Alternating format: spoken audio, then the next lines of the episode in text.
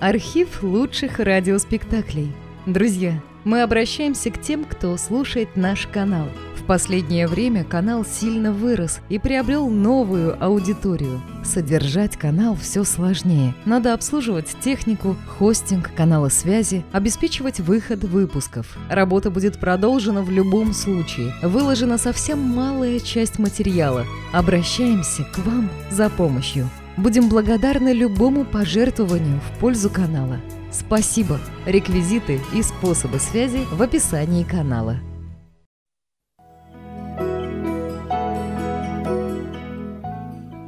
Здравствуйте, мои добрые друзья!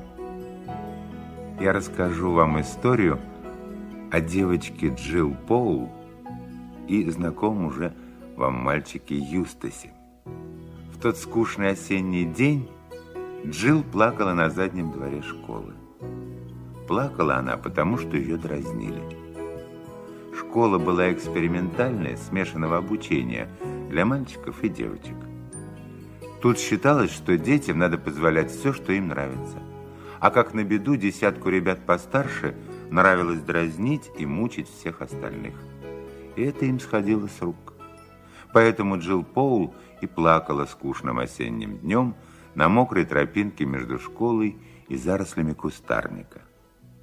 Она еще не наплакалась, когда из-за угла вышел насвистывая мальчик. Он едва не наскочил на нее. Ой, смотри, куда идешь. Да ладно, не заводись. Ой, что это ты? Так, значит, опять они... Послушай, Джил, а что если объединиться и поговорить с ними как следует? Иди-ка ты отсюда. Предлагаешь подлизываться к ним и плясать под их дудку? Ты что? Как раз наоборот. Слушай, Джил, я думаю, раз тебе худо в нашей школе, ты человек верный. На том спасибо. Но это правда страшный секрет.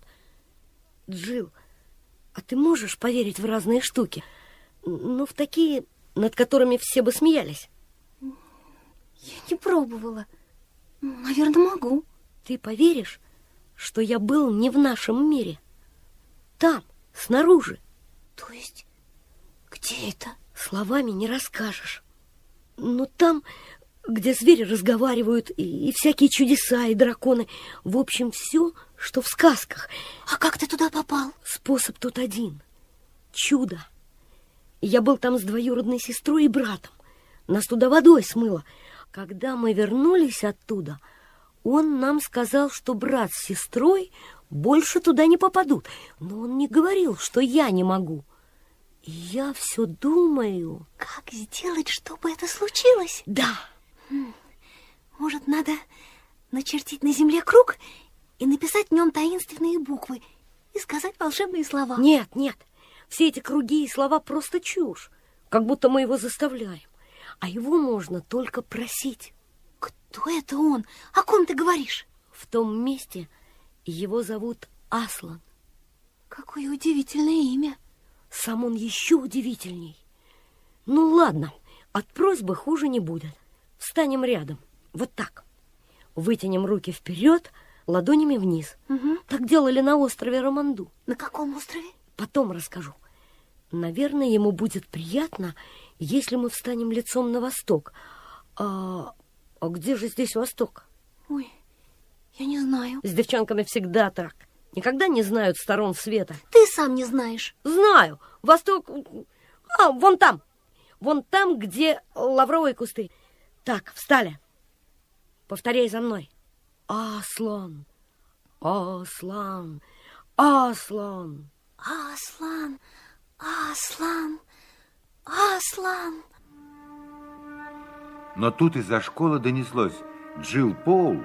Я знаю, где она ревет за школой. Привести ее. Джилл и Юстас переглянулись и нырнули в лавровые кусты. Бежать было трудно. На секунду они остановились и поняли, что за ними кто-то гонится. Вокруг школы была каменная стена, а в ней дверь, выходящая на пустырь.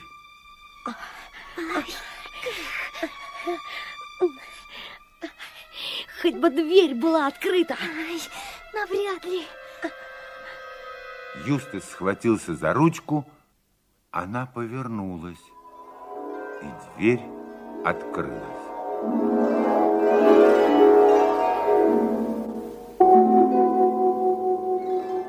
Секунду назад Юстас и Джилл, вымокшие и грязные, мечтали о том, чтобы спастись. Но когда дверь открылась, они застыли на месте, увидев совсем не то, что ожидали. Вместо грязного пустыря с низким осенним небом их ослепило июньское солнце. Капли росы в траве блестели бусинками. Солнечный свет шел явно из другого мира. В голубом небе мелькали какие-то штуки, яркие, как драгоценные камни или огромные бабочки. Хотя Джилл мечтала о такой стране, сейчас ей стало страшно. Она посмотрела на Юстаса и увидела, что он тоже боится. Смотри, пропасть. Что ты дергаешь меня, как маленькую? Вижу. А, что с тобой? Ты так побледнел. Чтобы показать, какая она смелая, Джилл встала совсем на краю, даже ближе, чем ей самой хотелось, и посмотрела вниз. Перед глазами все поплыло. Что ты делаешь? Отойди, идиотка ненормальная. Она почувствовала, что Юстас вцепился в нее и стала вырываться. От страха она не соображала, что делает, и оттолкнула от себя Юстаса. Он потерял равновесие и с жутким криком полетел вниз. Успела она понять, что наделала, как какой-то огромный зверь с золотистой гривой бросился к краю обрыва. Он лег, свесился вниз и, что самое странное, стал дуть. Джилл упала рядом с ним и чувствовала, как он дышит. Тут она увидела далеко внизу темное пятнышко, и ей показалось, что его несет и подгоняет дыхание неведомого зверя. Она повернулась и посмотрела. Это был лев. Это просто сон. Сейчас я проснусь, и все. Не взглянув на Джил, лев встал, повернулся и медленно прошествовал в лес. Птицы больше не пели, вокруг стояла тишина, только издалека доносился неумолкающий звук. Она прислушалась и поняла, что это течет вода. В лесу было так тихо, что она без труда догадалась, куда идти. Выйдя на открытую поляну, Джилл увидела чистый, как стекло, ручей. Но она не бросилась к нему. Она застыла, как каменная, открыв рот. И было отчего. На берегу ручья лежал лев. Если хочешь пить, иди и пей. Джилл оглянулась, пытаясь понять, кто это говорит. Если хочешь пить, подойди и попей. Джилл вспомнила, что Юстас рассказывал о говорящих животных и поняла, что это лев. Я боюсь подойти. Тогда ты умрешь от жажды. Вот ужас. Лучше я пойду поищу другой ручей. Другого ручья нет. И она решилась. Никогда еще ей не было так страшно, но она подошла к ручью, опустилась на колени и зачерпнула воду ладонью. Такой чудесной воды она не пила ни разу. Она мгновенно утолила жажду. Подойди. И она подошла. Она стояла между передними лапами льва, глядя ему в глаза. Но долго она не могла выдержать и опустила взор. Девочка, а где же мальчик? Он упал со скалы, сэр. Как же это случилось? Он хотел, чтобы я не упала, сэр. А почему ты стояла так близко к краю? Я красовалась перед ним, сэр. Хм. Это очень хороший ответ. Не делай так больше. Сейчас мальчик жив. Я дунул на него, и он улетел в Нарнию. Но из-за того, что ты натворила, тебе будет потрудней. Что мне будет труднее, сэр? То, ради чего я вызвал вас из вашего мира. Ну, а теперь слушай. Далеко отсюда, в Нарнии, живет старый король. Он в печали, потому что у него нет наследника. Его единственного сына похитили много лет назад, и никто не знает, где он сейчас и жив ли. Он жив. Я повелеваю тебе искать похищенного принца, пока не найдешь его и не приведешь к королю. Или умрешь в поисках, или вернешься в свой собственный мир. Простите, сэр, а как его найти? Я тебе скажу. Вот знаки, которыми я буду вести тебя. Первый. Как только Юстас окажется в Нарнии, он встретит старого и дорогого друга. Он должен сразу к нему подойти, тогда вам будет намного легче. Второй знак. Вы должны отправиться из Нарнии на север и добраться до разрушенного города древних великанов. Третий знак. Вы увидите надпись на камне и поступите так, как она велит. Четвертый. Вы узнаете принца, если найдете, потому что он первый в ваших странствиях попросит вас помочь ему ради меня, ради Аслана. Спасибо большое. Я поняла. Девочка, возможно, ты и поняла, но не так хорошо, как тебе кажется. Прежде всего, это надо запомнить. Повтори мне по порядку все четыре знака. Джилл попробовала и сбилась. Лев поправил ее, и она повторяла снова и снова, пока не запомнила, как следует. А как я доберусь до Нарнии? Силой моего дыхания. Я сдуну тебя на запад мира, как сдунул Юстаса. У тебя мало времени. Ступай. Иди впереди меня к краю пропасти. К своему изумлению она обнаружила, что скала уже далеко, а лев стал золотым пятном на ее краю. Дыхание его было таким мягким, что она и не заметила, как отделилась от земли. Плыть было очень приятно. Можно было поворачиваться во все стороны, как в воде. Видно было столько всего, что и не рассмотришь зеленая лужайка, корабль, похожий на огромный драгоценный камень, башни и зубчатые стены, развивающиеся флаги, люди в ярких одеждах, блеск оружия. Все это смешалось, потом она ощутила землю и поняла, что она в роще, почти у берега, а в нескольких шагах от нее сидит Юстас. Неподалеку была набережная – и у причала стоял корабль, очень красивый, в лучах заходящего солнца. На сходнях стоял очень старый человек в пурпурной мантии.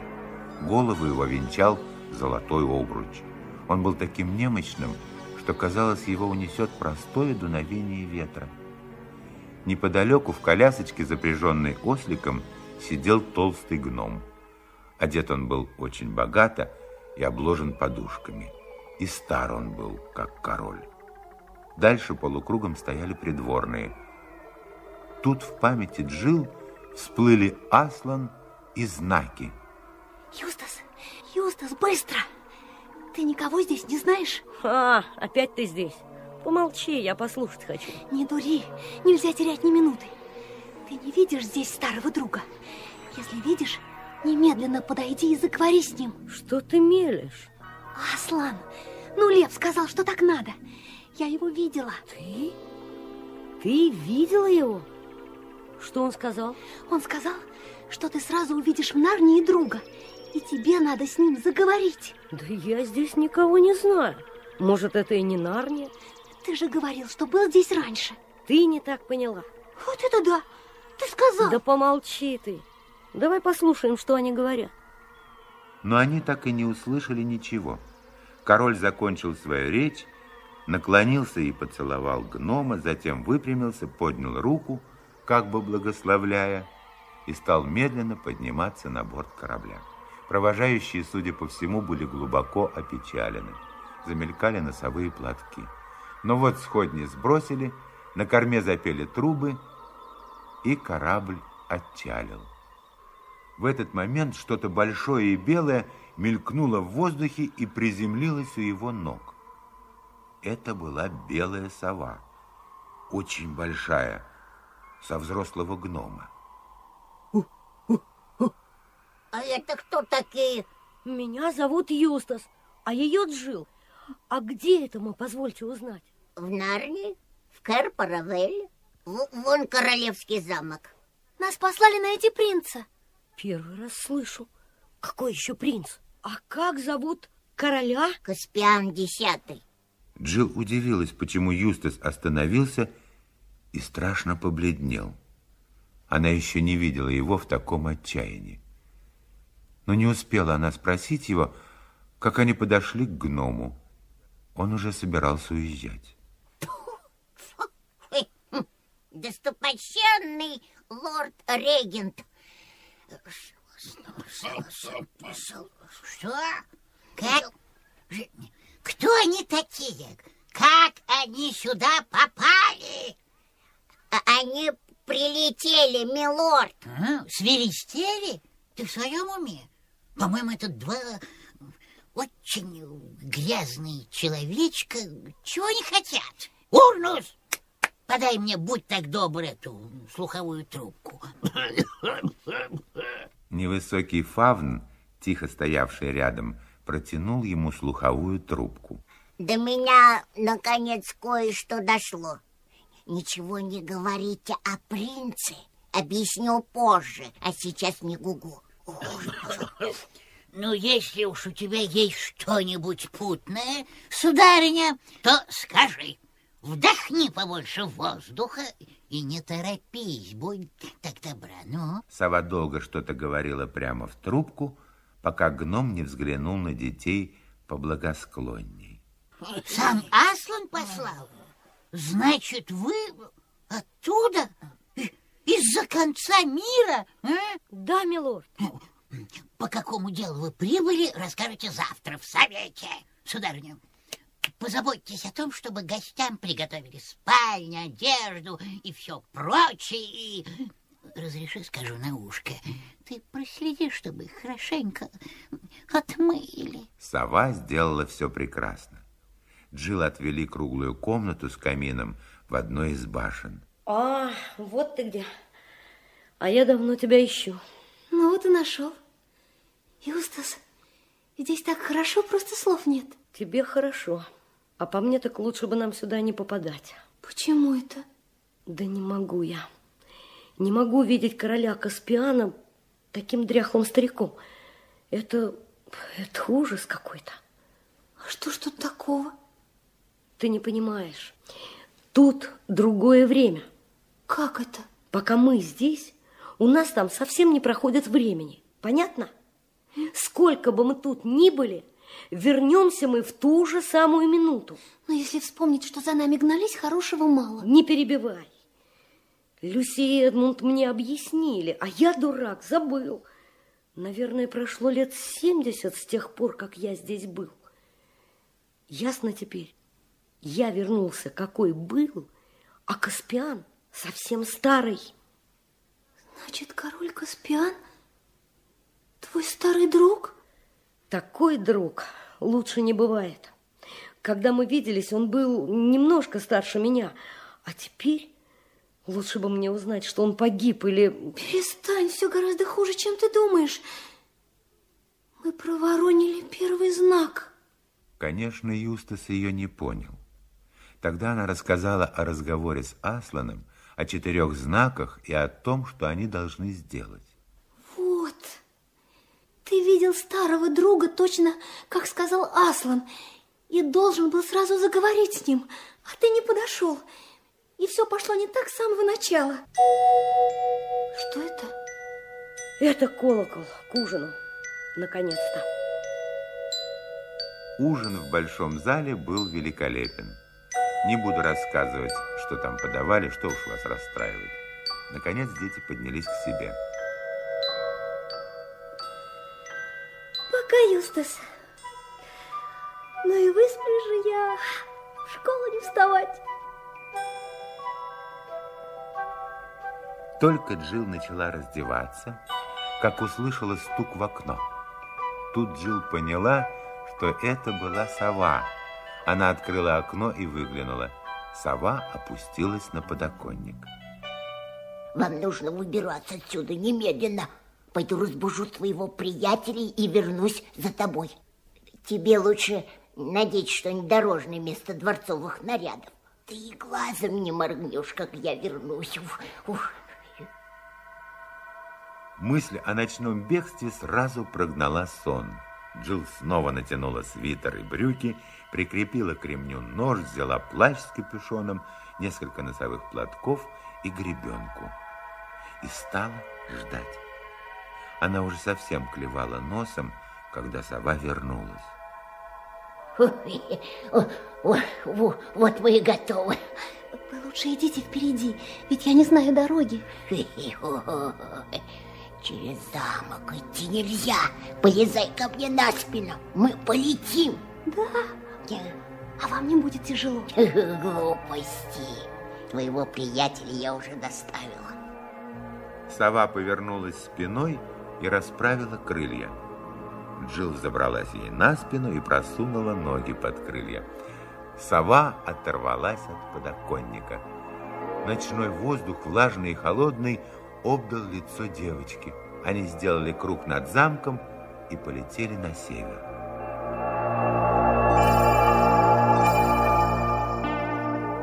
Сова начала спускаться, и Джилл едва успела рассмотреть полуразрушенную, увитую плющом башню.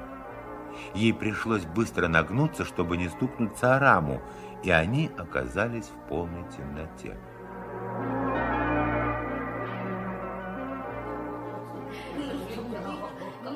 Это ты, Джил? Да, Юстас, где это мы? Не знаю.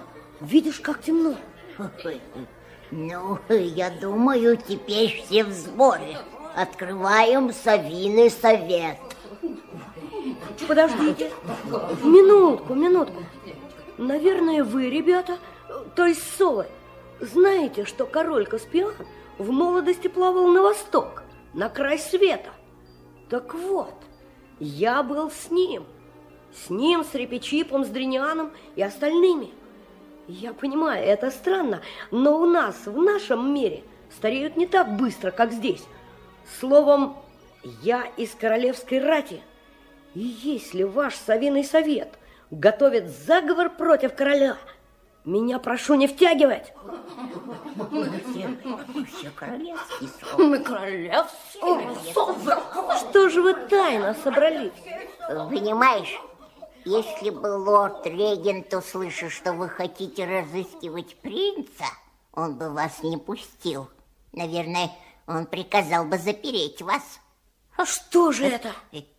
Неужели он предатель? Я много хорошего слышал о нем в старые дни. Нет, нет, он не предатель. Но более 30 рыцарей отправлялись на поиски принца, и никто не вернулся. Наконец король сказал, что он не хочет терять лучших сынов Нарнии ради своего сына. Теперь никому не разрешают искать принца. Нам-то он разрешил бы, если бы знал, кто я и кто меня послал. Кто нас послал? А, Да, наверное, разрешил бы, но ведь он ушел в плавание. Понятно. Тогда расскажите нам, как исчез принц? Десять лет тому назад Рильян, сын Каспиана, тогда еще совсем юный, прогуливался верхом вместе со своей матерью. Их сопровождало множество рыцарей и дам. Они расположились на поляне, пили, ели, и было им весело. Вскоре королева уснула, а принц Релиан с остальными немного отошли, чтобы говор и смех не разбудил ее. Тогда из лесной чащи выползла огромная змея и сжала королеву своими кольцами. Принц выхватил меч и бросился за ней. Это огромная змея отливала э, зеленым, э, э, словно колдовское зелье. Принц не настиг ее. Она, она словно испарилась. А королева? Она умерла? То-то и оно. Принц очень страдал и часто отправлялся верхом искать страшную змею, чтобы убить ее, отомстить за мать. И всякий раз возвращался печальный и усталый. Однажды его друг лорд Дринян сказал, «Ваше Высочество, не ищите змею. Зачем мстить неразумной твари? Вы только мучаете себя». Принц ответил, «Дорогой лорд, я почти забыла о змее за последние семь дней». Тогда Адриниан спросил его, зачем же он ездил в северные леса? «Любезный лорд», — ответил принц, — «я встретил там самое прекрасное на свете создание». Тогда сказал Адриниан, «Позвольте мне отправиться с вами завтра утром».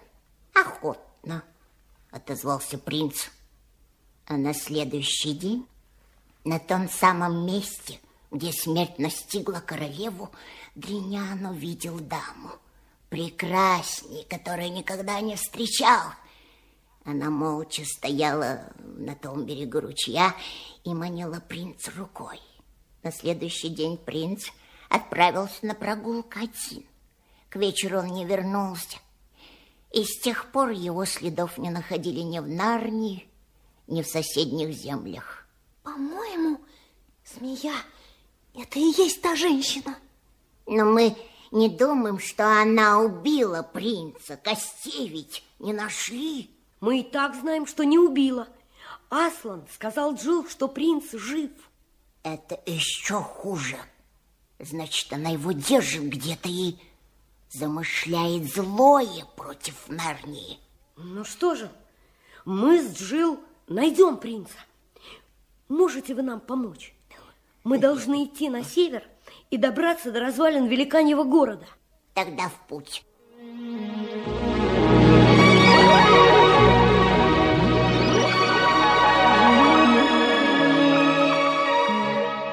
Ну, об этом полете я рассказывать не буду. Я думаю, вам и так все известно о полетах на совах ночью перед рассветом.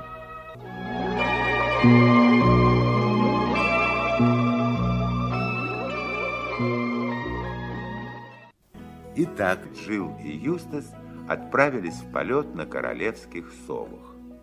Наконец они прилетели куда-то. Куда, сказать не могу, потому что была полная темнота. Знаю только, что деревьев здесь не было, и дул холодный ветер. Вот здесь и живет квакль по имени Хмур. Почему Хмур, вы сами поймете. Проснитесь, Хмур, проснитесь же. К вам с поручением от льва, проснитесь же. Ответа долго не было. Затем появился тусклый огонь. Он приближался.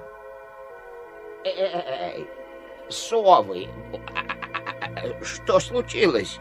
Король умер, враг напал, наводнение у вас, э, драконы.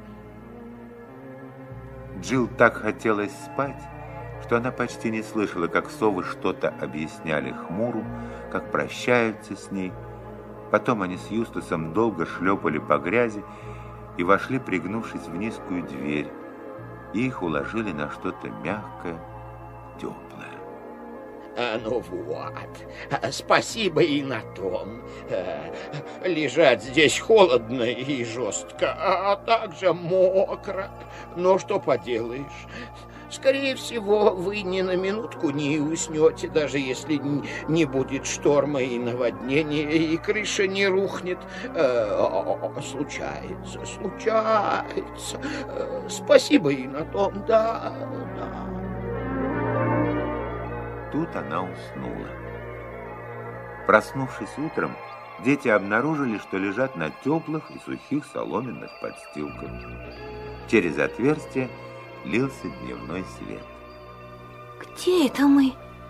В вигваме Квакля-Бродякля. Кого-кого? Квакля-Бродякля. Не спрашивай, кто это такой. Я его ночью не рассмотрел. Ладно, встаю. Пойдем посмотрим, где он. Ага. Ой, противно спать одетой. А мне как раз понравилось. Утром одеваться не надо и мыться.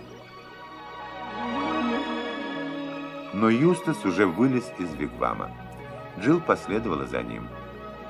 Снаружи было совсем не так, как в той Нарнии, которую они видели вчера. Они стояли на болотистой равнине, покрытой островками и изрезанной протоками. Тучи птиц поднимались и опускались в воду. Вокруг не было ни деревца. Интересно, куда подевался этот фигль-мигль? Квакль-бродякль. Наверное... О, да вот он, кажется. И тут они увидели, что тот сидит спиной к ним. Когда они подошли ближе, бродякль повернул голову, и они увидели длинное худое лицо со впалыми щеками, плотно сжатый рот и острый нос. Доброе утро, гости! Хотя, сказав «доброе», я вовсе не имел в виду, что не будет дождя, снега, тумана или грозы. Э, вам, конечно, не удалось и глаз сомкнуть. Нет, что вы, мы прекрасно выспались. А, а я вижу, да. Вы делаете хорошую мину при плохой игре. Так и надо, да. Вы хорошо воспитаны. Вас научили держаться, несмотря ни на что. Извините, мы не знаем, как вас зовут. Мое имя Хмур. Э, но ничего страшного, если вы забудете. Я, я всегда смогу вам напомнить. Дети сели по обе стороны от него. Теперь они увидели, какие у него длинные руки и ноги. Между пальцами и на руках, и на босых ногах у него были перепонки, как у лягушки. Кстати сказать, ногами он болтал в грязной воде. Одет он был во что-то мешковатое и землистое. Вот, пытаюсь поймать угря другого, чтобы потушить их к обеду. Однако не удивлюсь, если не поймаю. А поймаю, вы все равно их есть не станете. Почему же? А с какой стати любить то же самое, что и я? Поговорим лучше о ваших планах. Вы поможете нам найти принца Релиана? А, ну, смотря по тому, что вы называете помощью. А, полагаю, что действительно помочь едва ли кто-то может. Значит, вы идете с нами? Ну, конечно, чего уж там, пойдем. Не удивлюсь, если на нас нападут враги. Помяните мое слово. Откуда мы начнем путь? Ну, все, кто отправлялся за принцем, начинали от того самого ручья, где Дриниан видел эту даму.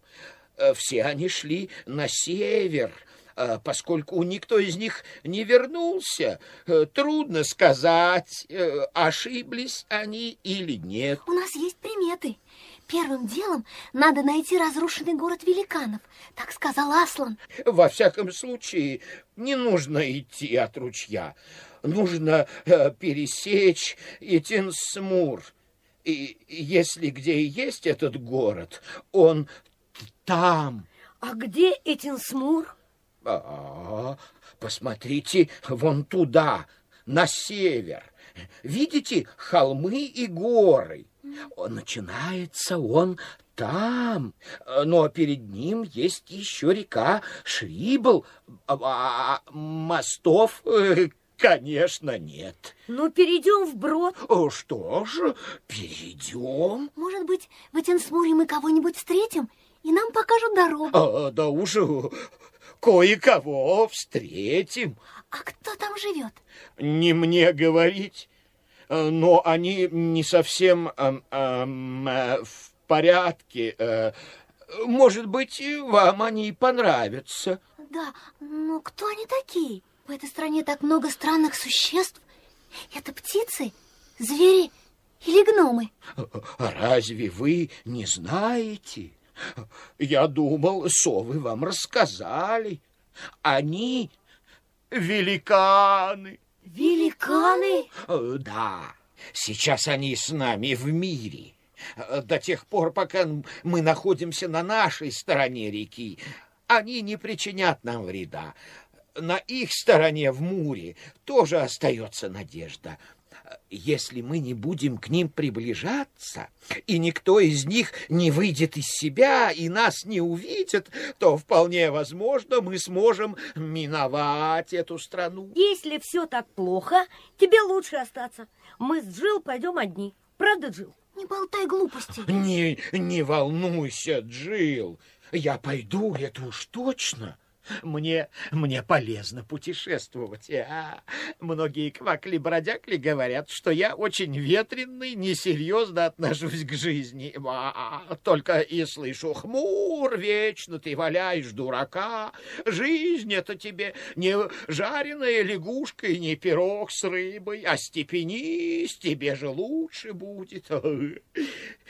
Ну, а идти на север в начале зимы чтобы найти принца, которого нигде нет, в разрушенный город, которого никто не видел. М -м -м, это как раз то, что надо. Если уж это меня не остепенит, тогда я не знаю, что им нужно.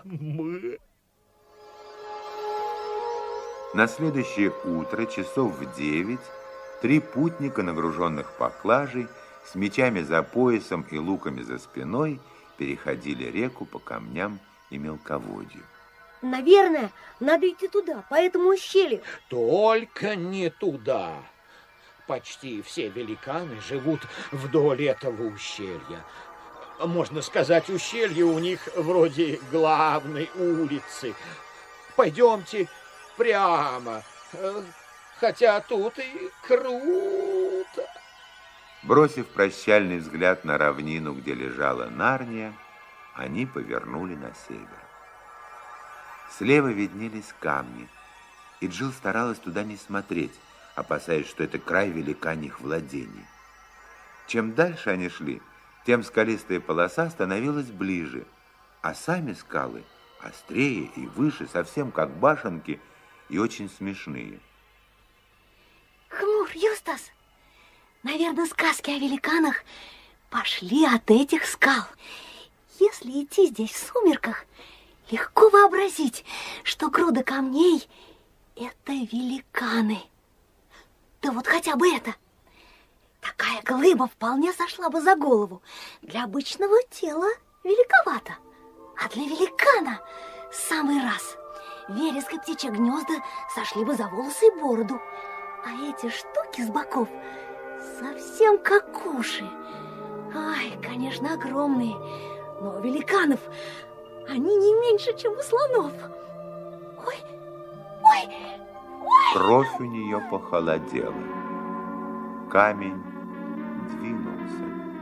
Это был настоящий великан. Она увидела, как он повернул голову и даже успела заметить глуповатое толстощекое лицо. Кругом были великаны, а не камни, штук сорок-пятьдесят, и все рядом. Ногами они упирались в дно ущелья, а локти положили на край, совсем как люди, как лентяи, скажем, отдыхающие у изгороди погожим утром после завтрака. Хмур и Юстас тоже увидели великанов. Ой, ой, осторожнее. Шагайте прямо и не бегите, а то они погонятся за нами. И они продолжали путь, делая вид, что не замечают великанов. Так бывает, когда идешь мимо дома, где живет злая собака. Нет, великаны куда хуже. Их было очень много. Они не казались ни злыми, ни добрыми, ни даже любопытными, словно бы и не видели путников. Вдруг что-то большое пронеслось в воздухе, и огромный булыжник упал, расколовшись шагах в двадцати перед ними. И тут же еще один, шагах в двадцати сзади. А они в нас кидают. Нет, уж лучше бы в нас. Они метят вон в ту гряду камней и, конечно, мажут. Так они развлекаются. Другие игры им не подходят, слишком сложны. Идти было очень страшно. Казалось, цепь великанов никогда не кончится, не кончится и глупая игра. Камни падали все ближе и ближе. Последний буквально чиркнул по шляпе хмуро. И тут наши путники бросились бежать к спасительному краю ущелья. Только когда грохот камней остался далеко позади, они перевели дух. Они шли через Этенсмур много дней, стараясь поменьше есть свои запасы, а питаться тем, что добудут на охоте. К счастью, великанов больше не встретили. Через 10 дней пейзаж изменился. Подойдя, наконец, к северному краю равнины, путники увидели длинный крутой спуск в другую землю, еще мрачнее этой. Среди жутких черных камней неслась река. Вода была темно-зеленая, а рев ее просто оглушал.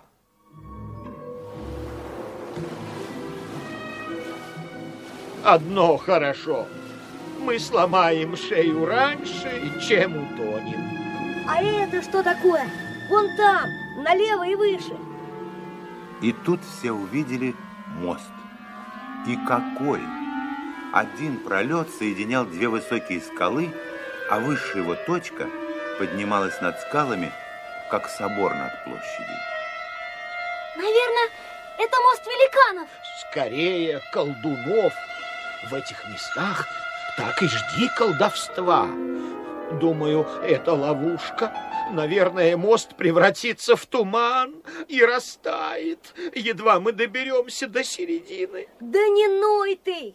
Мост как мост. Но почему он должен исчезнуть? Неужели ты думаешь, что у тех великанов хватило бы ума построить такое? Его могли построить другие великаны. Ну, те, что жили сотни лет назад и были умнее нынешних. Они построили и мост, и город, который мы ищем. Ай, тогда мы идем правильно. Старый мост ведет в старый город. Молодец, Джил. Так оно и есть. Пошли. Подниматься на вершину арки было нелегко. Во многих местах камни вывалились, образовав страшные дыры, сквозь которые далеко внизу виднелась ревущая река. Под мостом летал орел. Чем выше они взбирались, тем становилось холоднее. Дул такой сильный ветер, что труден был каждый шаг, и казалось, что мост качается. Добравшись до вершины арки, они увидели что-то вроде дороги, уходящей вглубь гор. И по ней навстречу им двигались два всадника. Ну-ка, поспешим к ним.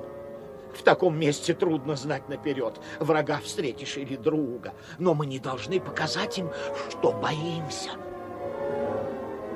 К тому времени, когда они сходили с моста, всадники оказались совсем близко.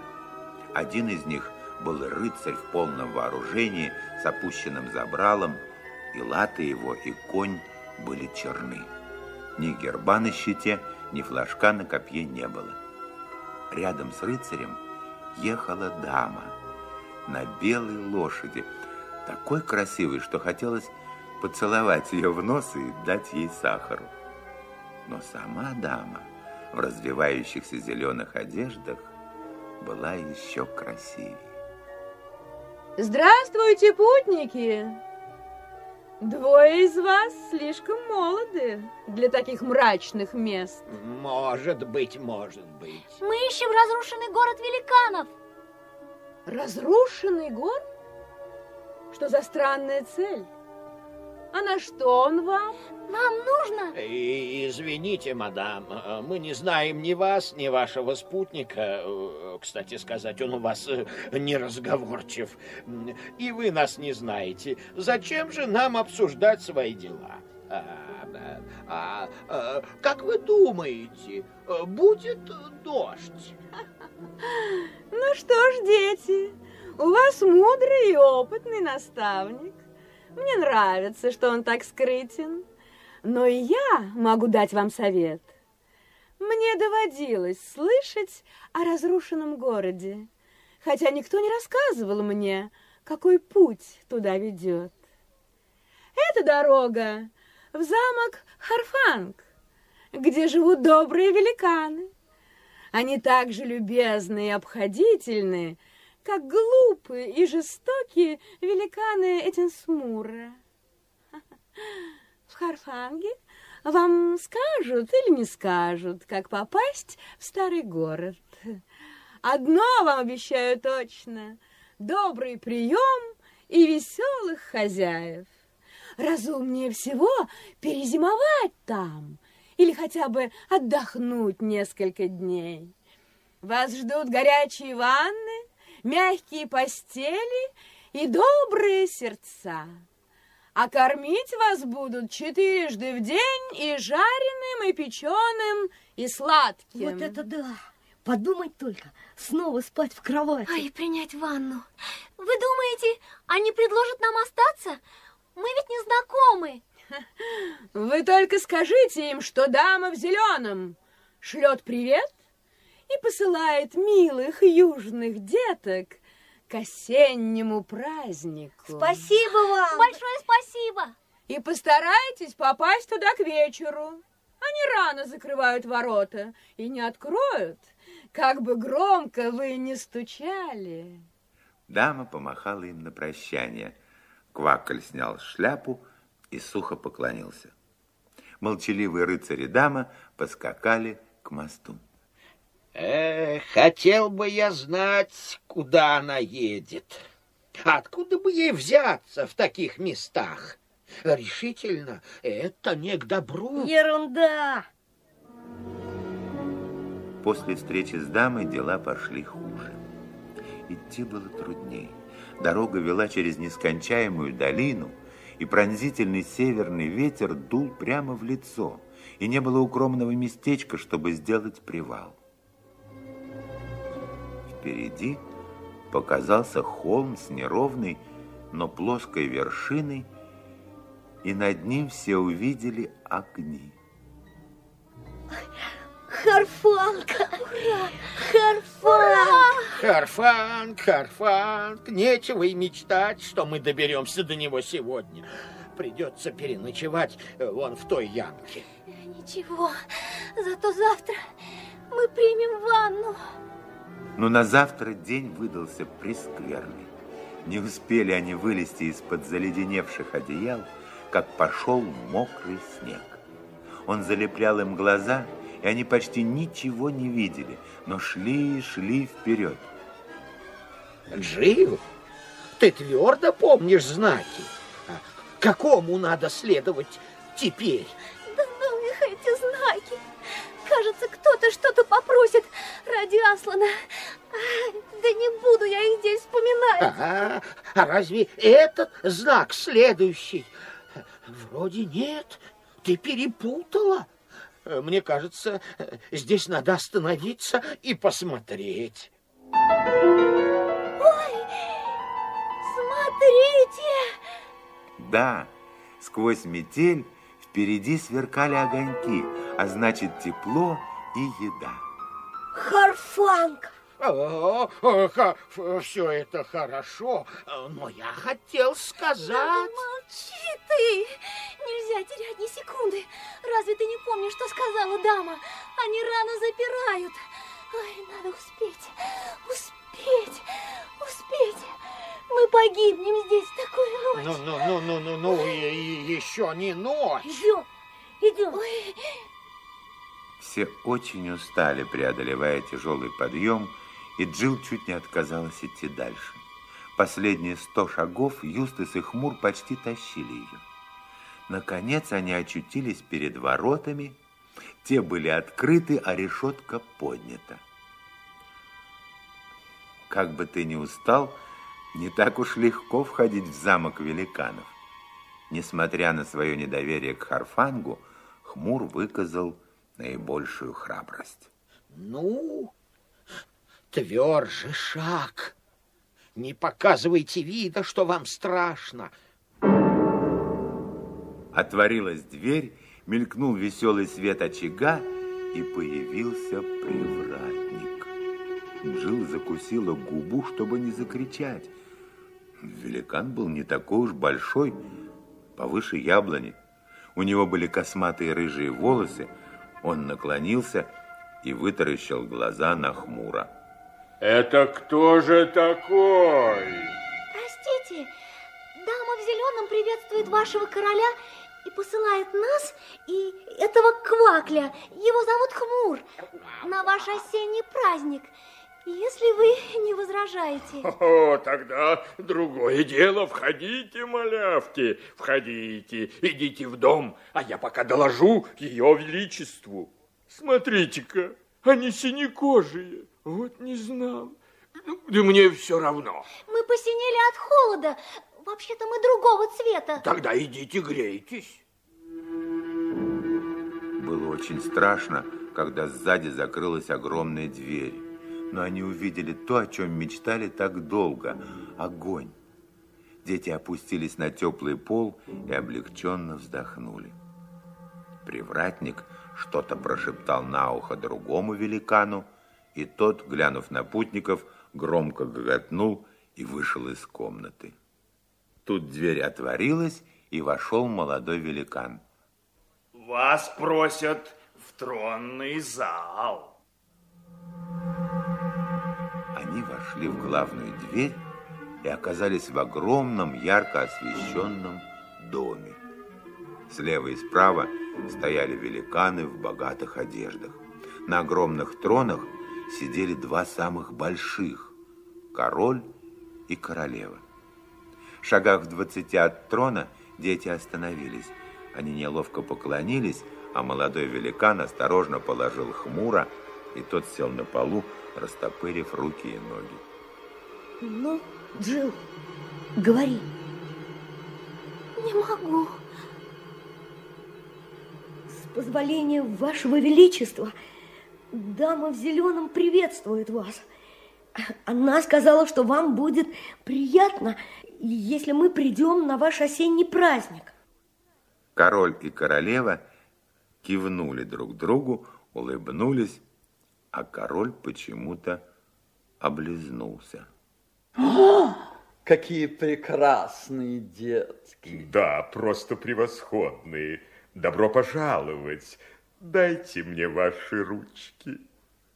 Он протянул огромную руку с множеством колец и тут увидел хмуро. А это что? А, у вас жена квакали. Ой, чудовище! Оно живое? Да он славный, Ваше Величество. Он вам понравится, честное слово. Надеюсь, вы не утратите интереса к Джил, если я скажу, что тут она заплакала.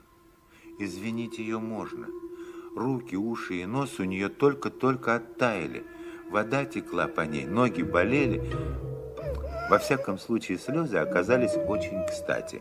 Королева сказала. Ах, бедняжка. Друг мой, почему наши гости стоят? Эй, вы там! напоить, накормить, выкупать, девчушку утешить. Да. Дайте ей леденцов, кукол, капель, чего хочет. Печенье, копчение, соленье, варенье, что там еще у нас есть.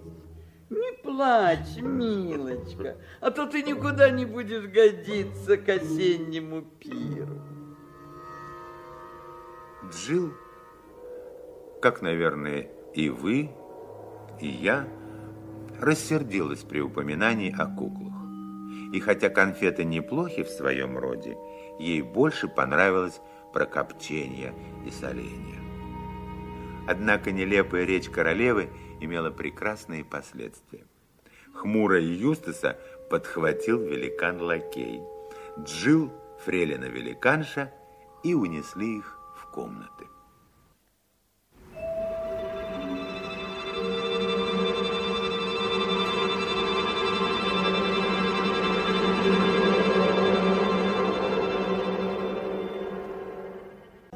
Итак, великаны встретили детей с нескрываемой радостью, буквально как подарок к их осеннему празднику и пиру. И поэтому ухаживали за ними от души. И вымыли, и одели, и накормили, и спать уложили. У Джил нянькой была королевская кормилица.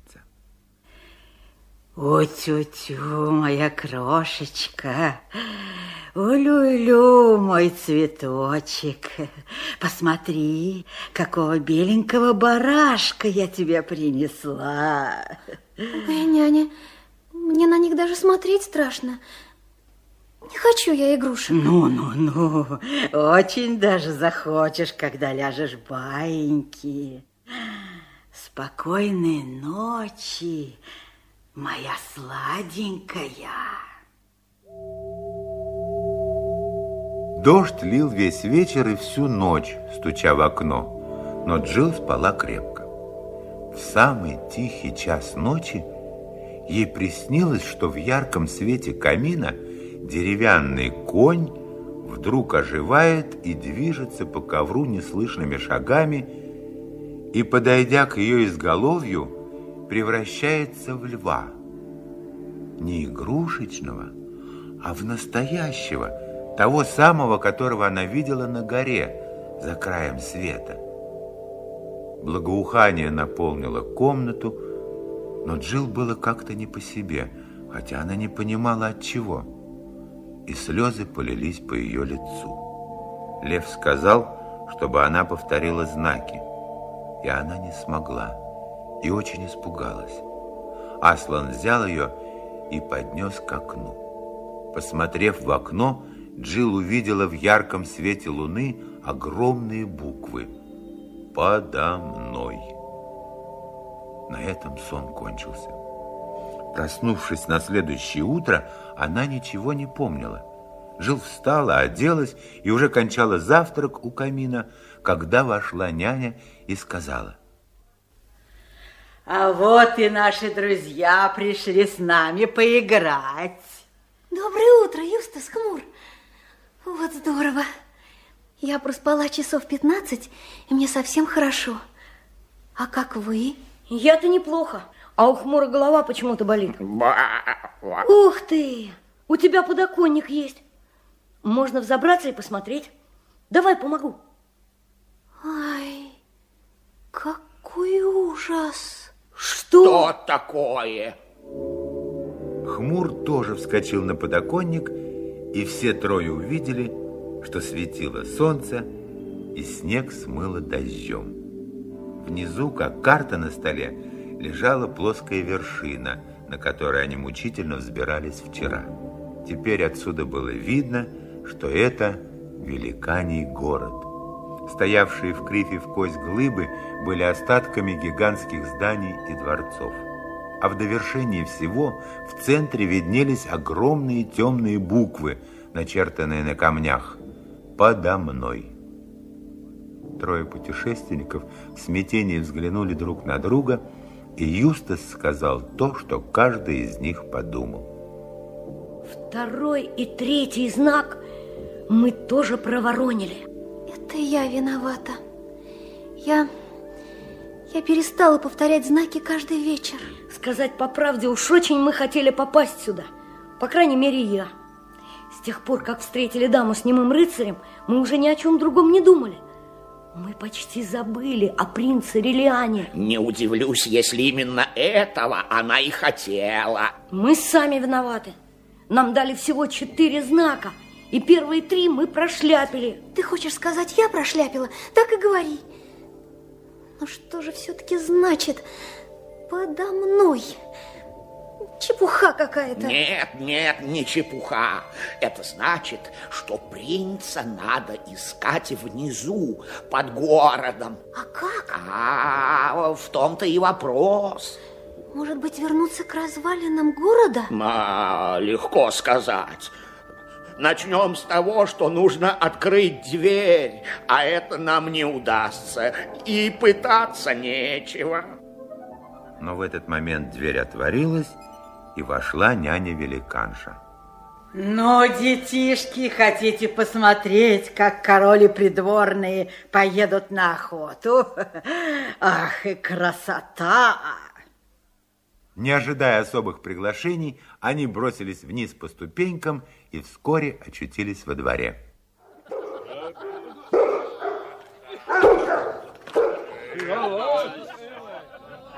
Все великаны охотились пешими, потому что таких огромных коней, какие нужны были им, тут не было. Джилл увидела, что королеву несут на носилках шестеро молодых великанов, и она бросилась к королевским носилкам. Ой, Ваше Величество, вы не уезжаете? Вы вернетесь? Да, дорогая моя, я вернусь к вечеру. Вот хорошо. А, а можно прийти на завтрашний праздник? Нам так хочется. Нам здесь так нравится. А пока вы охотитесь, можно мы побегаем по замку и все посмотрим? Можно, да? Ну, конечно, можно.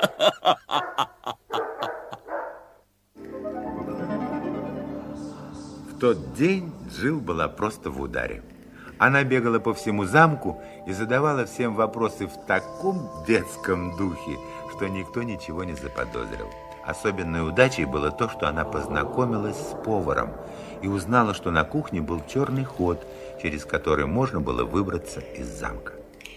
Наши горемыки долго слонялись по переходам замка, ожидая, когда же на кухне никого не останется.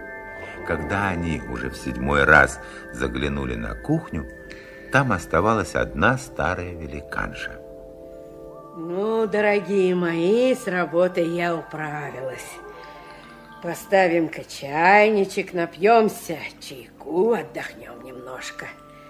Загляните-ка все, не будьте паиньками, и скажите, открыт ли черный ход? Да, открыт. Вот и хорошо, я всегда оставляю его открытым, чтобы киска могла погулять. Теперь можно бы и вздремнуть, если только эти охотнички не вернутся слишком скоро. А когда они возвращаются? Ох, кто их знает. Ну, посидите тихонько, мои лапочки. И кухарка, сладко зевнув, закрыла глаза.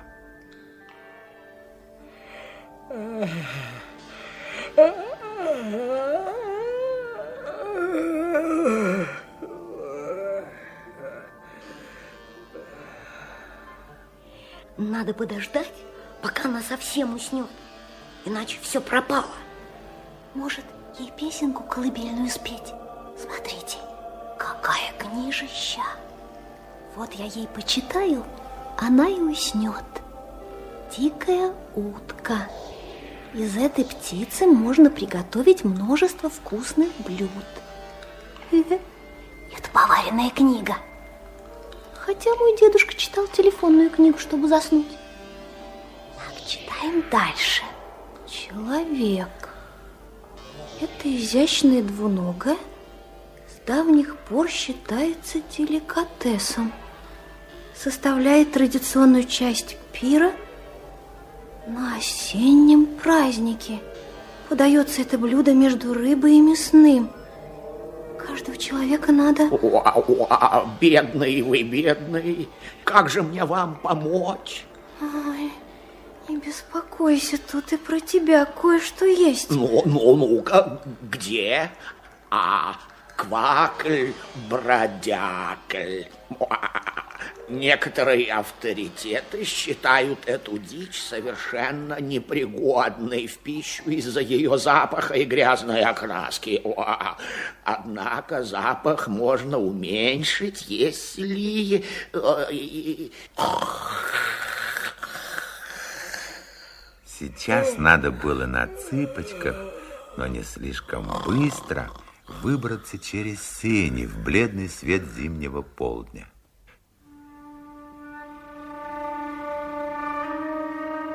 Когда они вышли на широкую дорогу, спускавшуюся от главных ворот, то стали видны, как на ладони, из всех окон замка.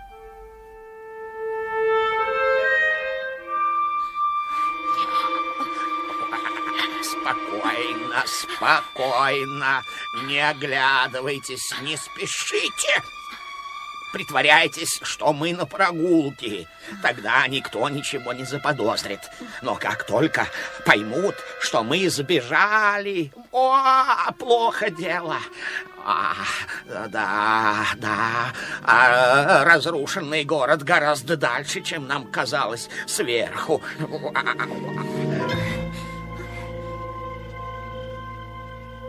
Что это? Охотничий рог. А, не бегите, не бегите. Ждите моего знака. Джим обернулась. В полумиле от них, ближе к замку, возвращалась охотничья процессия. Вдруг загрохотали великане голоса, раздался лай.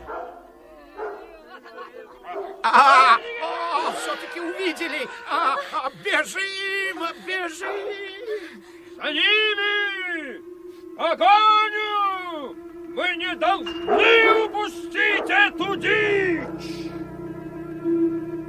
Джилл быстро отстала. Она путалась в нелепом платье, скользила на камнях, задыхалась. Вдруг хмур, бежавший впереди, остановился, огляделся и юркнул в какое-то отверстие. Только лапки мелькнули. Вскоре Юстас, чуть подождав Джил, исчез следом за ним. Когда Джил, едва дыша, добежала до того места, оказалось, что это узкая щель между камнями. Она легла на живот и скользнула туда, словно ящерица. Быстрее, быстрее, а, камней, камней, завалим вход, вход завалим. Ух ты, я могу стоять в полный рост. А теперь я ничего не вижу. А, а, дайте руку кто-нибудь. Я здесь, я здесь, Джилл. А, вот, э, э, на, надо куда-то идти. От собак мы отгородились, но когда придут великаны, а, надо куда-нибудь идти. Вот и иди, а мы за тобой. Оказалось, что это длинная извилистая пещера – Каждый раз, когда хмуро натыкался на стену, он делал поворот вправо или влево, и они шли дальше. еще вопрос. А не лучше ли вернуться назад, если это возможно, и стать закуской для великанов, чем плутать в утробе холма, где, скорее всего, живут драконы, а кругом глубокие ямы, вода и... Э, о, о, о, что, это? А, берегитесь! Я... Дальше все шло очень быстро. Джилл поняла, что она скользит все быстрее и быстрее по склону из мелких камешков. Хмур! Хмур, ты где? Джилл! Хмур! Казалось, что конца этому падению не будет, а если и будет, то все они разобьются. Но падение внезапно прекратилось. Джилл не разбилась, но поняла, что настал самый страшный момент ее жизни. Тьма и тишина.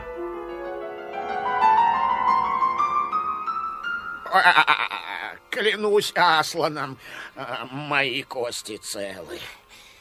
Хмур, миленький, Ты здесь? Да здесь, я здесь. И я здесь. Как ты, Джил? Как отбивная котлета. Нам отсюда не выбраться. А, а вы заметили, как здесь тепло? Это значит, мы очень глубоко внизу. Пожалуй, не меньше мили. Гениальный вывод. Сам дошел или подсказал кто? А, кремень и огниво потерялись. Пить хочется.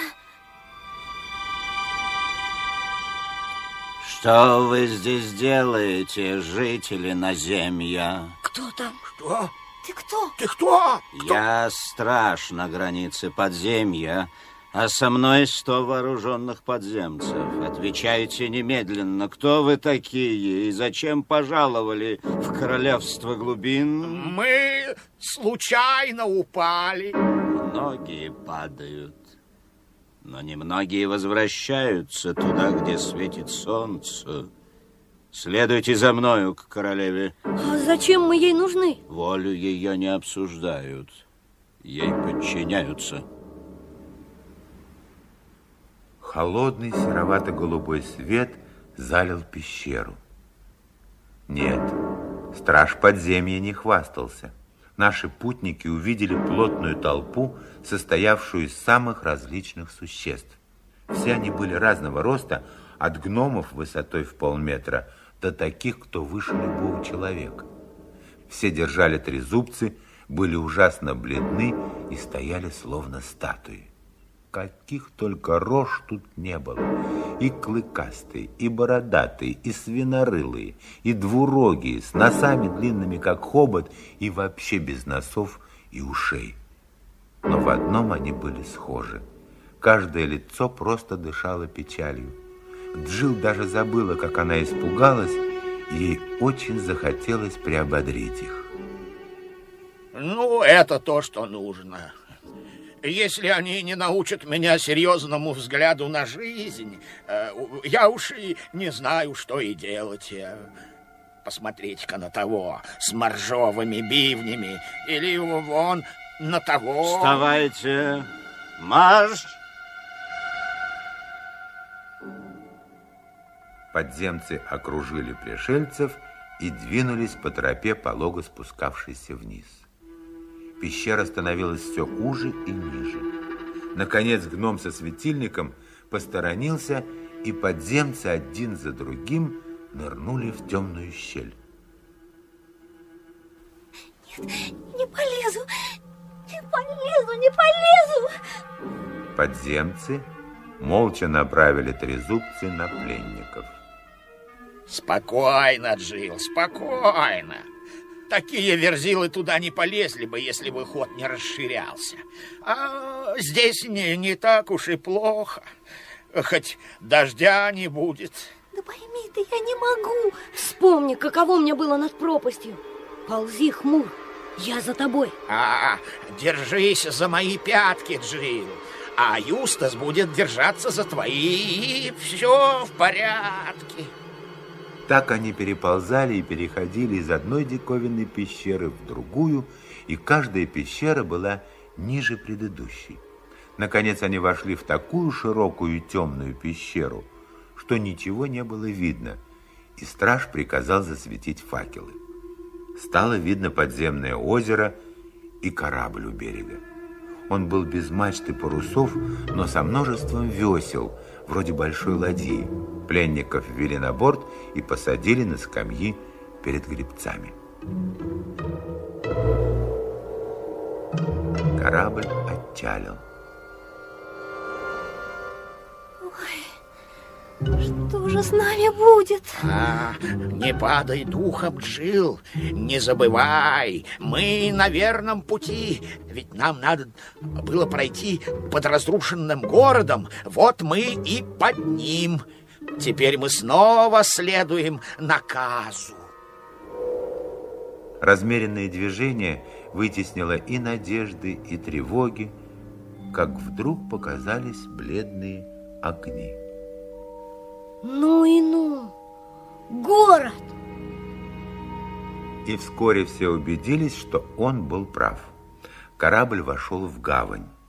Наши горемыки сошли на берег, их повели в город. Путники подошли к замку, видимо, очень большому. Большая лестница вела вверх, и оттуда, сверху, падал теплый желтый свет. Страж повел пленников наверх. С каждой ступенью становилось светлее. Наконец, откинув полог, стражник ввел их в комнату, где пылал огонь в камине, а на столе сверкали хрустальные кубки с вином. Навстречу им поднялся светловолосый человек. Он был красив, казался смелым и добрым, но что-то в лице его вызывало тревогу. Одет он был в черное и немного походил на Гамлета. Добро пожаловать, наземцы. Постойте, я же видел этих детей, их странного провожатого. Не вас ли я встретил на мосту у границы Тенсмура? Так вы тот черный рыцарь, не сказавший ни слова. А ваша дама и есть королева подземья. Понимаете? Она нарочно послала нас к великанам, а они собирались нас съесть. Что мы ей плохого сделали? Вы ее не поняли. Это кладезь добродетелей, честности, милости, любезности и мужества – но вы еще узнаете ее и полюбите. А пока расскажите, зачем вы попали в подземный мир? Мы ищем Релиана, принца Нарнии. Релиан? Нарния? А. Где это? Никогда не слыхала о такой земле. Что за странная фантазия искать этого, как его, Белиана Триллиана в нашем королевстве. Насколько мне известно, здесь такого нет. Нам велели искать надпись на камнях разрушенного города, и мы увидели слова «Подо мной». Вы, вы ошиблись. Эти слова не имели к вам никакого отношения. Если бы вы спросили мою спутницу, она бы дала вам лучший совет. Эти слова – последнее, что осталось от старого стиха. Хотя я без трона и под землей, пока я живу, земля подо мной. Это была надпись на надгробии короля великанов. Забавно что вы решили, будто это написано для вас. Как же это хмур? А, не слушайте его. Случайностей не бывает. Нас ведет Аслан, и он допустил, чтобы остальные буквы исчезли. Он знал все, что будет, даже это. Хм. Ваш покровитель, наверное, очень старый. А мне кажется, что ваша дама тоже старовата, если помнит стих, высеченный давным-давно. Ничего не скажешь. Умно, жабья морда. Прямо в яблочко. Она не чита вам, людям. Время и смерть ей неведомы. Тем более я благодарен ей за безмерную щедрость к простому смертному. Знаете же, она обещала мне огромное королевство в наземье и свою руку, как только я займу трон. Поймите, друзья, я ничего не знаю о том, кто я и откуда попал в темный мир. Каждую ночь наступает час, когда разум не изменяет – а вслед за разумом и тело. Я становлюсь таким бешеным, что мог бы броситься на лучшего друга и убить его, если бы не был связан. Так мне все говорят, и это, конечно, правда, ибо она говорит то же самое. Сам я ничего об этом не знаю, потому что просыпаюсь, ничего не помня о припадке, в здравом уме и теле, только очень усталый. Королева утверждает, что я буду освобожден от чар, когда она сделает меня королем на земле. Когда тонкая земная скорлупа будет пробита, и я с ней и тысячами подземцев окажусь наверху, нападу на врагов, убью их короля, разрушу их крепости и стану королем в один день. Простите. Друзья, мой час близок. Мне стыдно, если вы увидите меня таким ужасным. Мне не хочется оставаться одному. Сейчас придут и крепко-накрепко привяжет меня к этому серебряному креслу. Вот они идут. Я слышу их мягкие шаги. Пройдите в ту дверь. Она ведет во вторую комнату. Подождите там, пока я не очнусь и меня не развяжут. Они вошли в дверь, которую не заметили раньше, и с радостью отметили, что в комнате довольно светло. Слышите?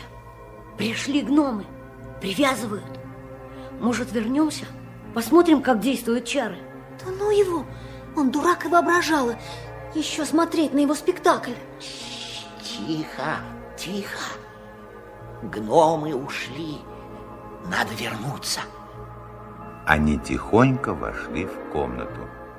Рыцарь сидел в серебряном кресле, крепко-накрепко привязанный к нему. На лбу его выступил пот, лицо исказило мука.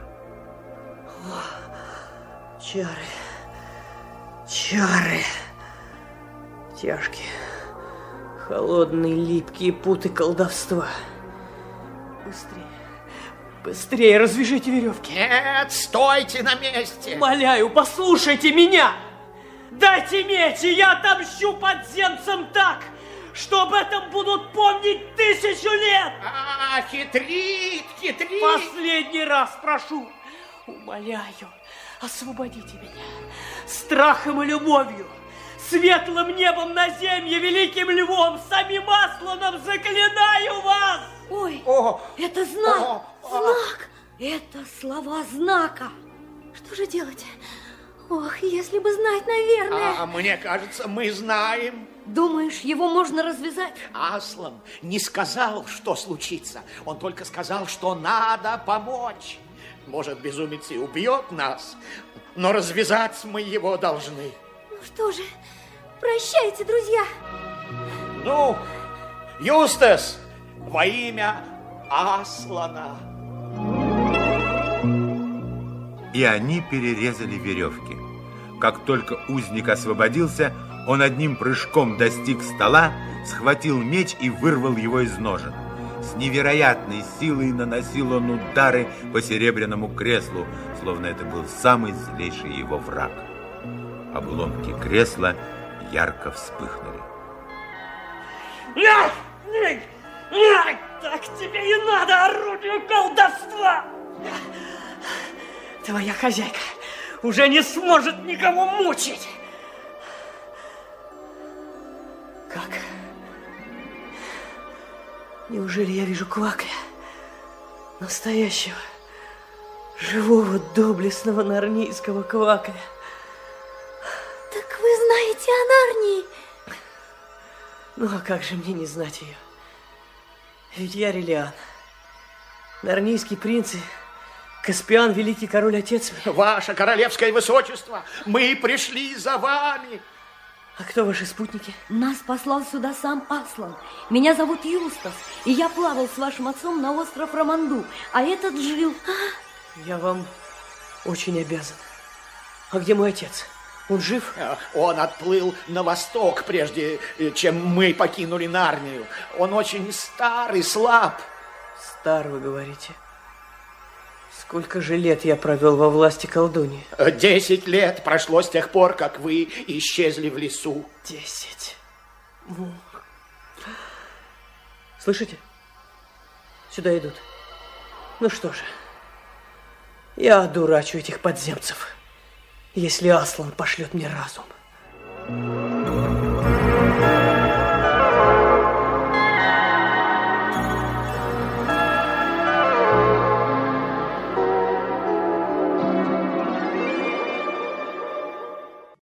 Принц Релиан, изрубивший на кусочки ненавистное серебряное кресло, к которому привязывали его каждый вечер, с мечом в руке распахнул дверь.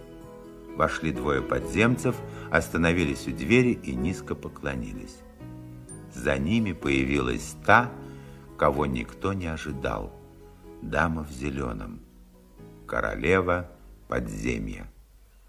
Она замерла в дверях, увидев троих незнакомцев, остатки серебряного кресла и освобожденного принца с мечом в руке.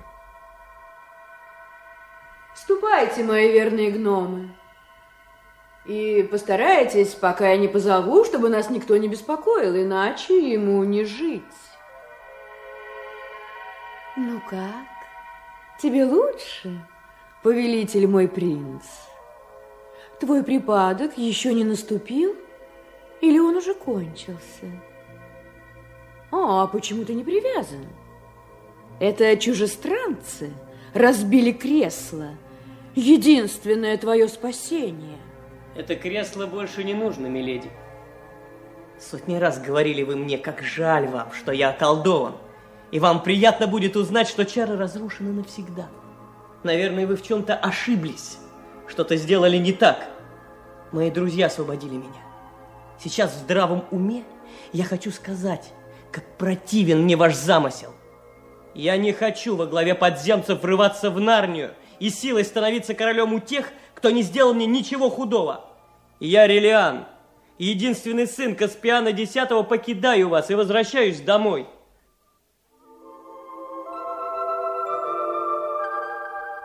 Не сводя глаз с принца, королева мягко пересекла комнату. Она открыла маленькую дверцу в стене, вынула горсть зеленоватого порошка и бросила его в огонь.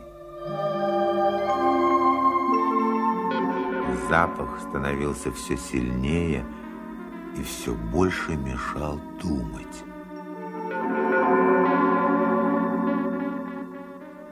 Нарния? Я часто слышала это слово от вашего высочества. Вы произносили его в беспамятстве. Ах, дорогой принц, вы очень больны. Такой страны нет. Это не так, мадам. Э, видите ли, я прожил в этой стране всю свою жизнь. Ах, вот как. Расскажите нам, пожалуйста, где же эта страна? А, наверху, не скажу точно, где именно. Ах, неужели? Наверху? Среди камней? Нет, нет, это наземье. О, а это что такое? Где это, как ты его называешь, на земле. Да что вы нас дурачите? Как будто сами не знаете. Это наверху, там, где над головой небо, солнце и звезды. Да вы же сами там были, мы вас видели. Помилуйте, мой юный друг, я не помню об этой встрече. Мы часто встречаем друзей во сне, а сны у всех разные. И к чему же спрашивать, помнят ли их другие? Миледи, я уже сказал вам, что я сын короля Нарнии. Да на здоровье, дружочек. Конечно, конечно, ты король своих воображаемых стран. Но мы тоже там были. Ах, ты тоже королева Нарнии? Ну, конечно, ты такая хорошенькая. Никакая я не королева. Мы пришли из другого мира. О, ну, эта игра еще интереснее. Ну, расскажи-ка нам, душечка, где же этот мир? А что за корабли и колесницы ходят между вашим миром и нашим? Джилл уже не думала, что на нее действуют чары, волшебство набрало силу. Ведь чем больше вы околдованы, тем меньше это чувствуете. Нет, наверное, другой мир – это просто сон. Конечно, сон. Такого мира никогда и не было. Да, такого мира не было. Нет никакого мира, кроме моего. Никакого мира, кроме вашего.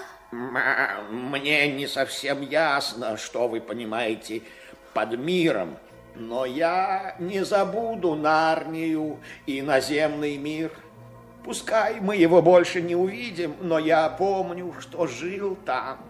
Я видел небо, усеянное звездами. Я видел солнце, поднимающееся из-за моря и опускающееся за горы. От этих слов Юстас и Джил как будто очнулись. Они снова задышали легко. Ну, конечно, конечно! Да благословит тебя Аслан, доблестный квакль! Мы все были во сне эти несколько минут. Ну как мы могли забыть? Мы же все видели солнце. О, а что же это такое солнце? На что оно похоже? То, что мы называем солнцем, похоже на лампу, только больше и ярче. Ага. Оно висит в небе и дает свет Нарне. О, ах так. Ну и на чем же оно висит? А? А? Вот видите, не можете ответить. Солнце приснилось вам, потому что вы насмотрелись на лампу. Лампа реальна, солнце выдумка, детская сказочка. Да, понимаю. Должно быть, так оно и есть. Солнца нет, солнца нет. Зато есть Аслан. Аслан? Какое красивое имя. А что оно значит? Это великий лев, пославший нас в этот мир на поиски принца. Ох уж эти детские игры. Но ведь это совсем для маленьких. А вы уже великоваты для этого. А вам-то уж, милый принц, просто стыдно.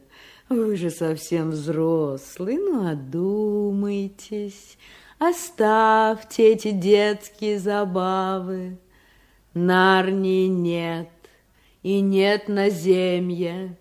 Нет неба, нет солнца, нет Аслана. А сейчас все в постель. Пора спать. Спите без снов, а завтра ведите себя умнее. Колдовство подействовало. Принц и дети стояли, опустив головы, щеки у них горели, глаза слепались, силы были на исходе. Но Хмур, в отчаянии собрав все свои силы, подошел к огню. Он знал, что если наступит своей перепончатой ногой на горячие угли, ему станет больно, и это вернет ему сознание. И он сделал это.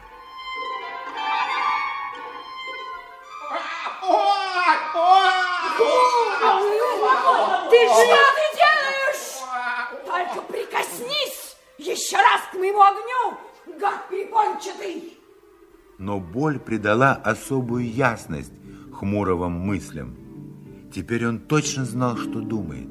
Боль развеяла злые чары. Минуточку, мадам. Все, что вы сказали, верно. Я всегда хочу знать худшее и держаться как можно лучше. Потому спорить не стану. Допустим, мы видели во сне, или выдумали все. Деревья, траву, солнце, звезды и даже Аслана. Но тогда выдумка лучше и важнее реальности. Допустим, это мрачное место и есть э, единственный мир. Тогда он никуда не годится. Может, мы и дети, играющие в глупую игру, но четверо детей создали свой собственный мир, который лучше вашей реальной ямы.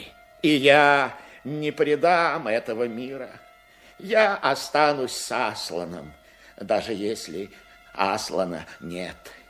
Я буду жить как нарниец, даже если нет Нарнии.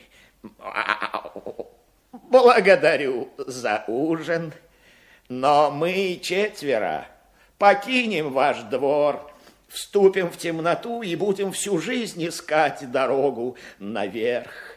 Не думаю, что жизнь эта будет долгой, но стоит ли об этом жалеть, если мир таков, каким вы его описали? Ух ты, молодчина хмур! Берегись!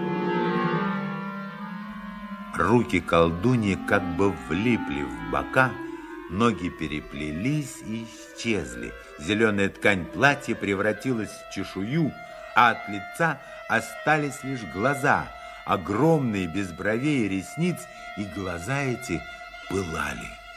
В мгновение ока ядовито-зеленая змея обвела отвратительным телом ноги принца Релиана. Мгновение, и другой виток примотал бы его руки к туловищу но принц успел поднять руки, и страшный узел завязался лишь вокруг груди, едва не сломав ему ребра. Принц схватил левой рукой шею змеи и сдавил. Ее жуткая пасть была совсем близко от его лица. Хмур и Юстас бросились ему на помощь. Меч Юстаса лишь скользнул по змеиному телу. Хмур ударил прямо по шее. Но тут ударил и сам принц, и ему удалось отсечь голову. Страшные кольца чудовища ослабли, и оно упало, испустив дух. Друзья, я отомстил за мать. Конечно, конечно, это та же змея, за которую я гнался в Нарнийском лесу. Все эти годы я прожил заложником у той, что убила мою мать. Я рад, что колдунья приняла свой змеиный облик. Ни честь, ни сердце не позволили бы мне убить женщину. Но что с нашей маленькой леди? Почему вы сидите на полу? Спасибо, все в порядке. Просто я боялась, что свалюсь в обморок. Мадемуазель, вы очень смелый. Я, я не сомневаюсь, что вы принадлежите знатному и славному роду. Ну что ж, друзья, Обсудим, что делать дальше? Да, если бы спросили меня... Слушайте, что это за шум? Клянусь Асланом, эта безмолвная яма обрела язык. Подойдя к окну, они увидели ярко-красный свет. Он шел с дальней стороны города, и огромные мрачные здания чернели на багряном фоне. А по улицам подвое, потрое мелькали подземцы, и отовсюду доносились крики и вопли. Что это с ними? Неужели это они так орут? Навряд ли. Тут какая-нибудь новая гадость. А если бы спросили меня, я сказал бы, что это подземный огонь рвется наверх Ва, будет новый вулкан, а мы окажемся в самом центре, это уж точно. Смотрите, корабль плывет по улице. Это наводнение. Вода в море поднялась. Да что же это такое? Огонь, вода. Люди мечутся по улице. Я знаю, что это такое. Чародейство колдуньи продолжается. Э, это называется «После нас хоть потоп». Э, она из тех, кто готов умереть, если знает, что убивший ее сгорит, утонет, вообще погибнет вскоре после нее. Вот именно, Хмур. Мы видим конец подземья. Что же мы? Будем так сидеть и ждать? Ни в коем случае. Кони, мой уголек и колдуньина Снежинка стоят в замковом стойле. Будем продвигаться к верхним землям и искать выход. На каждом коне подвое. Так они и сделали. Принц ехал вперед к мерцающему красному свету. Он был так рад, что освободился от злых чар, что все опасности казались ему пустяковыми по сравнению с тем, что было. Но остальным было жутковато. Сотни, а может быть и тысячи гномов двигались к источнику света. Продвигались они короткими бросками, останавливаясь и разглядывая путешественников. Если бы вы спросили меня, ваше высочество, я ответил бы, что эти твари собираются отрезать нам путь. Я тоже так думаю. Напрямую нам не прорваться. Давайте держаться ближе к домам. Они двинутся за нами, а ты, Хмур, стань в засаду и отлови одного. Мы сможем узнать, что они замышляют. Другие кинутся его спасать. Ну, тогда, миледи, мы умрем, защищая вас. А вы припоручите себя льву. Ну, Хмур, иди.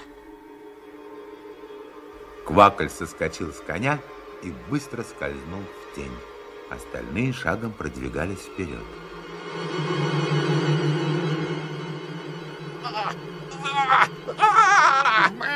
А ну-ка, не кричи, пока тебя не треснули. Можно подумать, поросенка режут. Хорошо сделано, друг мой. Он спешился, и все трое уставились на хмуро, выводящего на свет свою добычу. Это был гном-замухрышка. На голове у него был гребень, вроде петушиного, маленькие розовые глазки на толстой морде, придававшие сходство с карликовым гипопотамом.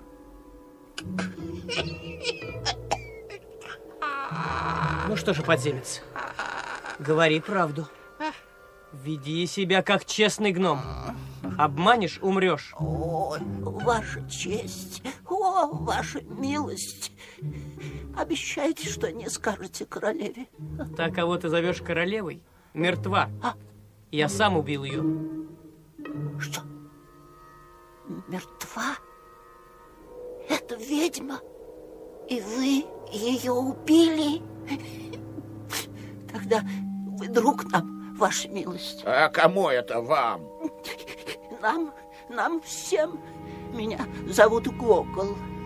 Час назад мы все делали нашу работу, вернее, ее работу, и было нам, как всегда, невесело. Вдруг раздался страшный грохот.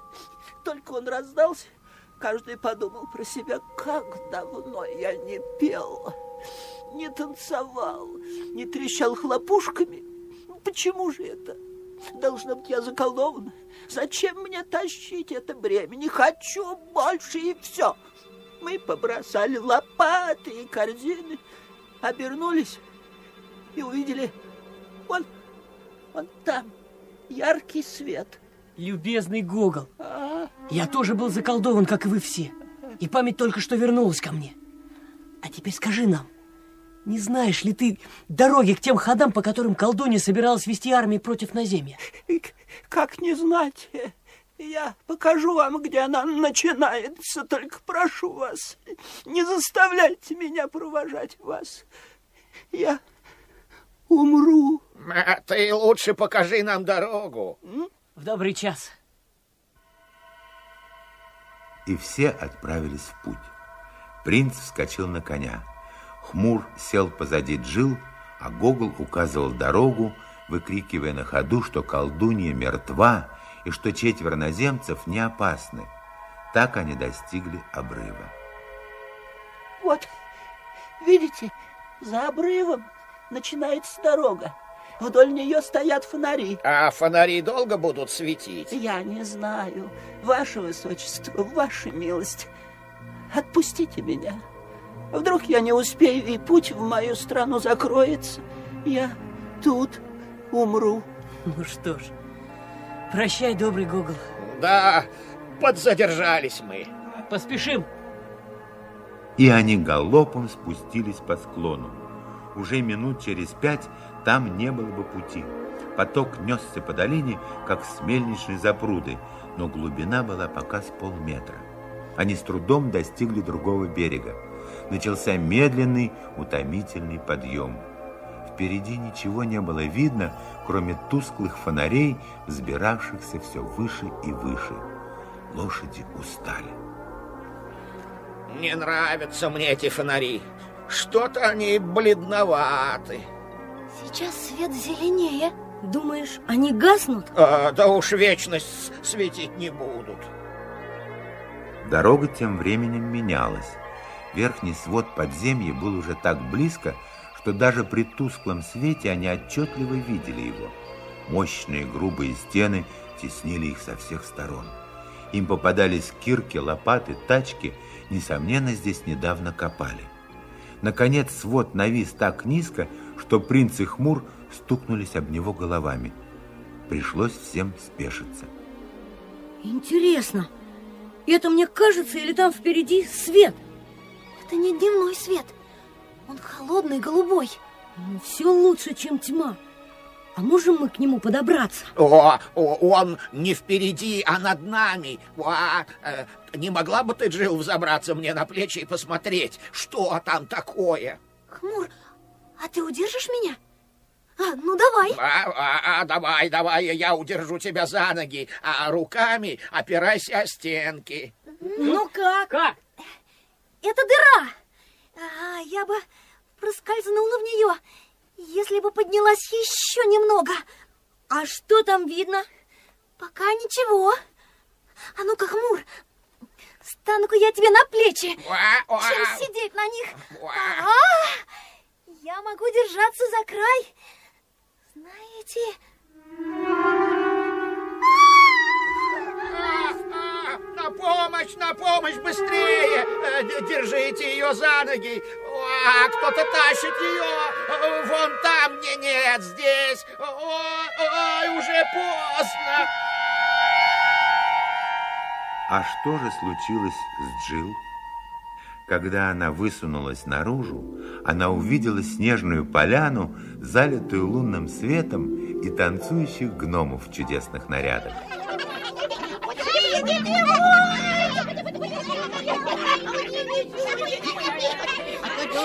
Помогите!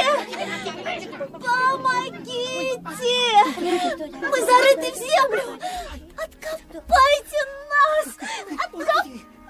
Ой, ой, тут девочка из земли, из земли, из земли. Дайте руки, руку, да.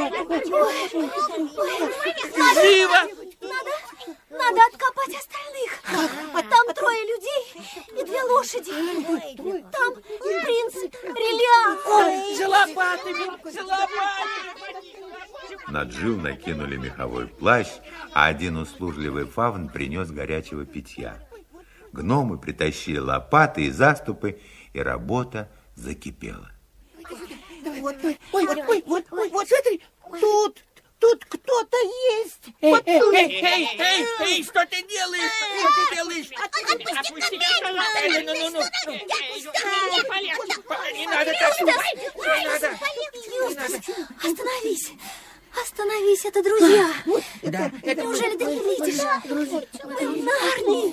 В Нарнии. Все хорошо. Юстаса вытащили, и работа продолжалась с удвоенной силой.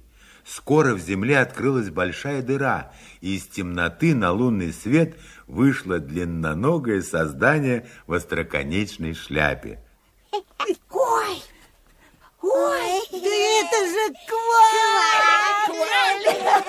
Хмур, хмур, с восточных болот.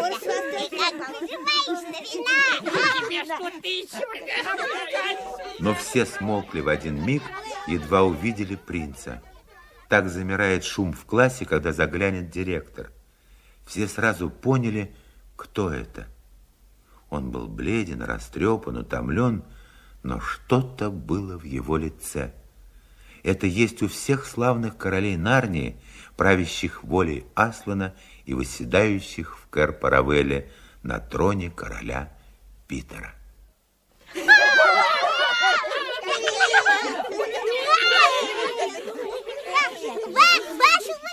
Высочество, мы просим вас отведать вон в той пещере наш скромный ужин. Охотно, охотно.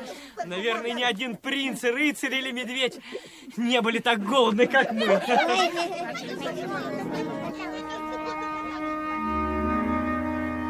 И все шумной толпой двинулись к пещере.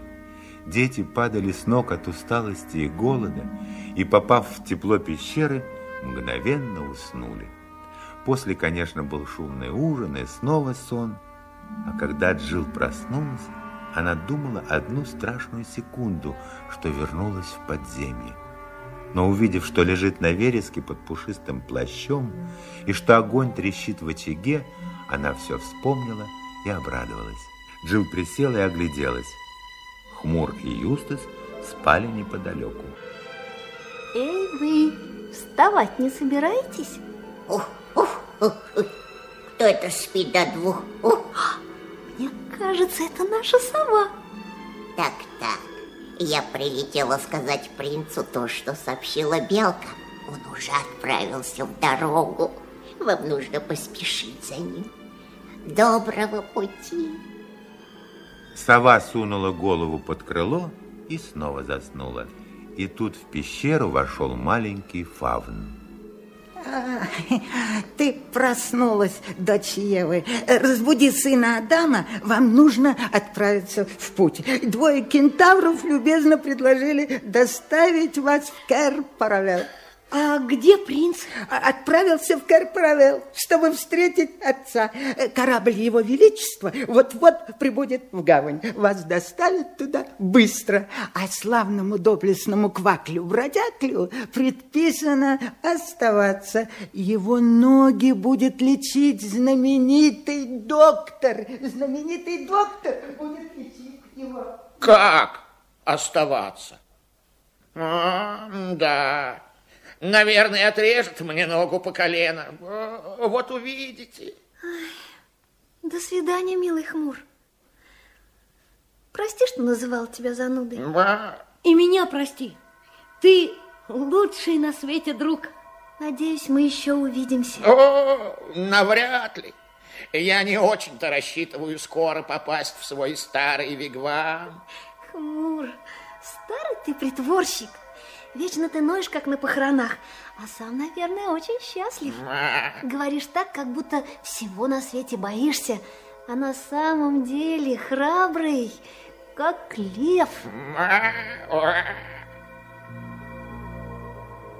Когда кентавры прискакали в Кэр-Паравел, Джилл и Юстас увидели на пристани, как лежащий на носилках король Каспиан поднял руку и благословил сына Релиана. Народ закричал «Ура!», но не очень радостно, ведь что-то было не так. Потом король откинулся на подушки, и наступила мертвая тишина. Принц уронил голову на грудь отца и заплакал. Юстас, я хочу домой. И я. Я здесь. Аслан, мы...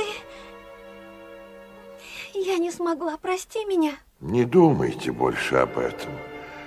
Я не сержусь, ведь вы выполнили то, ради чего я посылал вас в Нарнию. Аслан, можно нам вернуться домой? Да, я и пришел забрать вас. Дочь моя, отломи веточку от этого куста. Она послушалась, и веточка сразу превратилась в тонкий хлыст, а Аслан и дети стояли прямо у школьной стены.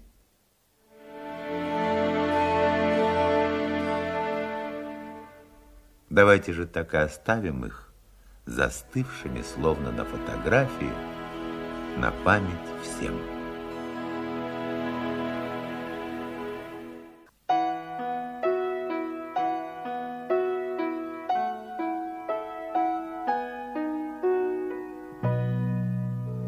Всегда из ниоткуда, как всегда из никуда Возникает словно чудо, словно новая звезда Вне законов мироздания, вне времен и расстояния Чтобы в нас остаться раз и навсегда. Нарния, Нарния, волшебная страна, Нарния.